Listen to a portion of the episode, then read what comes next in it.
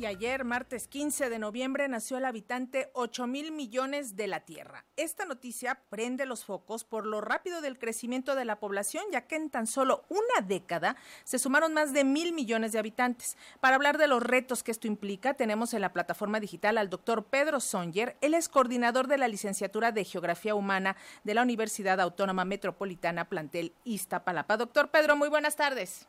Hola, buenas tardes. ¿Cómo están? Gracias por la invitación. Gracias. Pues, ¿qué representa para la Tierra y para la humanidad alcanzar la cifra de 8 mil millones de habitantes? ¿Qué retos implica? Bueno, básicamente 8 mil millones de habitantes es un número. No es otra cosa que un número.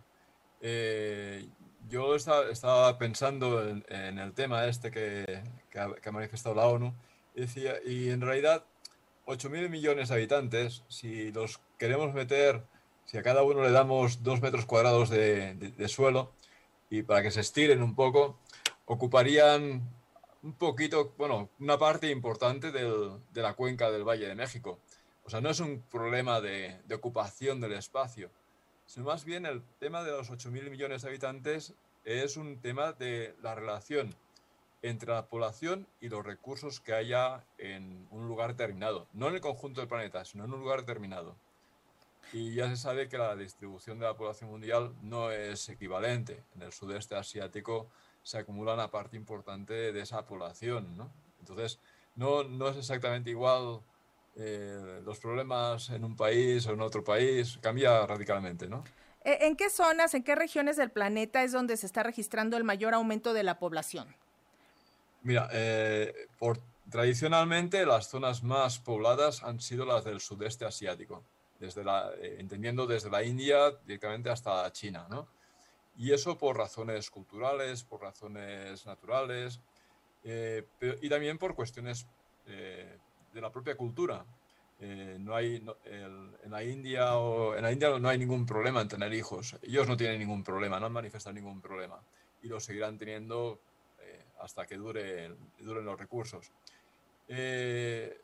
los problemas de la población mundial eh, pues son muy diferentes. Por ejemplo, si me dices eh, qué está pasando en Europa, te diré que la población europea está envejeciendo a marchas forzadas, igual que está pasando actualmente en la China. En China ya, están viendo que este control de la natalidad que se, empezó a aplicar desde los años 70 ya está llevando a un envejecimiento fuerte de la población. Y paralelamente, pues tenemos zonas con mucha población joven, ¿no? Y Latinoamérica es uno de esos lugares con población relativamente joven todavía, ¿no? O sea, es decir, que los cambios, los problemas demográficos varían, no es, eh, no es tanto eh, los 8.000 millones de habitantes, sino qué, hace este, qué hacen estos 8.000 millones de habitantes para sobrevivir, para vivir y después qué tipo de consumo están haciendo de los recursos del planeta. ¿no? Básicamente es eso. Exactamente, y en el tema de los recursos naturales, ¿qué implica? Ya que podríamos entender que a mayor población, por lo menos en ciertas regiones, pues puede haber mayor depredación de los recursos naturales del planeta. Y bueno, pues estamos en estos momentos discutiendo todo lo del cambio climático, el, el uso exagerado de recursos. ¿Qué nos implica? Mira, eh, una, eh, Joaquín, Sabina, un cantante español, decía que el día que todos los habitantes de la China usen papel higiénico... ¿Y tengan eh, boiler? Y tengan boiler, pues se acabarán los bosques del planeta. Y no va desencaminado, no va desencaminado. Fíjate la cantidad de celulosa que usamos para, para los pañales de los niños y que son prácticamente indestructibles. Por, pues, es decir, son, es, un, es un polímero natural tratado eh, químicamente y que dura muchísimos años su, descomposición, es decir, tarda muchísimo en descomponer. Y, pero mira, el problema es eh, básicamente eh, qué hacemos una pequeña parte del planeta con los recursos que tenemos, ¿no? Ahora mismo estamos usando pues, el teléfono móvil, el celular, la, el Internet, y se sabe, por ejemplo, que estos, estos desarrollos tecnológicos ya están haciendo, ya, están teniendo una aportación importante a la emisión de dióxido de carbono y al calentamiento global. Y lo usamos sin ningún tipo de miramientos. Yo en el metro veo a mucha gente consultando el celular y, y eso significa una cantidad de energía brutal. es nuestra forma de vida, ¿no? Eh, por ejemplo, eh, no es extraño ver, eh, bueno, sobre todo desde, después de la pandemia, las cosas han cambiado radicalmente en relación con, con, lo que es el uso del automóvil. Pensábamos que el automóvil lo habíamos aparcado durante la pandemia y que ya estamos haciendo ciudades saludables. Acaba la pandemia, volvemos al mismo ritmo de vida, al mismo tipo de consumo, hacemos exactamente igual. No hemos cambiado radicalmente nada.